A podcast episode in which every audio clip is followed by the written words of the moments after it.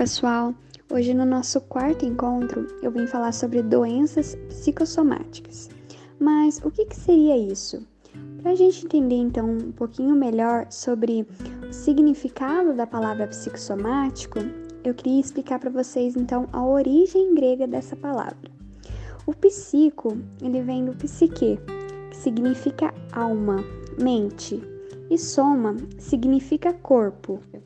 Uma doença psicossomática é aquela que tem origem na alma, né? Tem origem de caráter psicológico, mas que gera consequências físicas no nosso corpo. Ou seja, as doenças psicossomáticas, elas estão aí relacionadas à forma como a gente controla as nossas emoções, né? Como a gente controla esses sentimentos, Porém, se essas emoções, né, é, é, se, se apresentam aí de forma incontrolada, né, se esses pensamentos se apresentam aí de forma negativa, isso pode desencadear um desequilíbrio mental e, consequentemente, então, vai sobrecarregar as funções orgânicas, né, e atrapalhar o funcionamento do nosso corpo. Mas, gente, para ser considerado uma doença psicossomática, a pessoa ela tem que ter aí feito é, diversos exames clínicos, né? Ter passado por algum algum médico, né? Um profissional qualificado. Mas se, esse, se esses exames não apresentaram aí nenhum resultado, né? Se esse profissional não chegou a nenhum diagnóstico clínico, então, gente, pode ser considerado uma doença então psicossomática, né? Uma doença aí de caráter psicológico que está gerando aí é, sintomas físicos. E quais seriam os principais sintomas que uma pessoa pode apresentar? Então, aí, em relação ao estômago, é, a gente pode apresentar aí dor, queimação no estômago, sensação de enjoo, uma piora da gastrite, né, de úlceras. É, em relação à garganta, a pessoa pode ter um aumento de irritações, né? É, pode apresentar uma sensação de nó na garganta. Em relação aos pulmões, a pessoa pode apresentar uma sensação de nó é, uma sensação de falta de ar, de sufocamento. Em relação aos músculos, pode apresentar uma tensão, dores musculares, pode ter aí uma sensação de dor no peito, que a pessoa pode ter aí até se confundir, né, e achar que é um infarto, né? Surgimento ou até uma piora da, de pressão alta. Em relação à pele, a pessoa pode apresentar aí coceira, ardência, formigamento, né? Pode ter também crises de dor de cabeça, de enxaqueca, alterações da visão, né? Então, assim, são diversos sintomas e cada pessoa vai reagir de uma forma diferente. Quais seriam as causas, então, que pode estar tá gerando aí uma doença psicossomática? É, isso pode, gente, ocorrer por diversas questões, né? Mas, especialmente, pode estar tá ligada é, em relação às experiências ruins, né? Ou até mesmo alguns, algum trauma que não foi superado. Ou até mesmo se a pessoa apresenta aí um distúrbio psíquico, fobia, depressão, isso pode então favorecer o surgimento, né? Outra questão também é em relação é, aos, ao, nossas últimas semanas, né? Esse momento de quarentena, é, a gente tem vivido aí um, um número maior de estresse.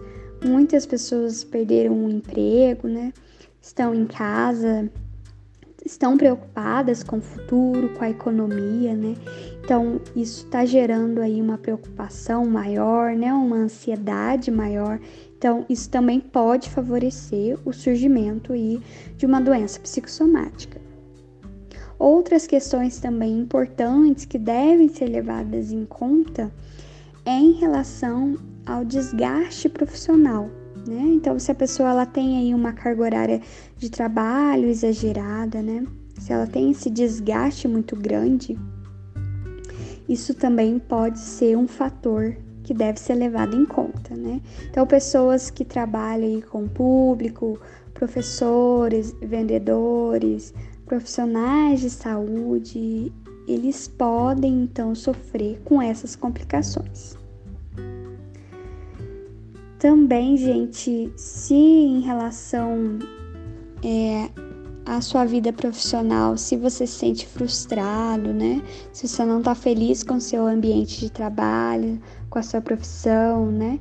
Então, se você não consegue alcançar aí um patamar de hierarquia, por exemplo, né? Isso pode gerar então conflitos internos, né? E também pode ser um fator a ser levado em conta. Em relação também é, às perdas financeiras, né? Como eu disse anteriormente, né? Nesse momento que a gente tem vivido aí de, de quarentena, né? Muita gente perdeu o emprego, então essas perdas financeiras, né? Em qualquer momento da nossa vida é, é um, é um fator, sim, muito importante e que também pode estar favorecendo. Outra questão em relação ao trauma na infância.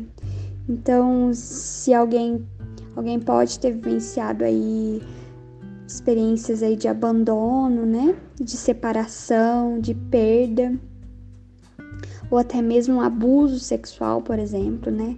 Isso gerou medo, gera revolta, né? Gera insegurança por toda a vida, né? Então, se a pessoa ela não trabalhou essas questões, se isso ainda gera gera aí um, um sentimento negativo, gera um sofrimento, né? Então, isso também pode estar tá favorecendo situações também de violência psicológica, desmotivação, né?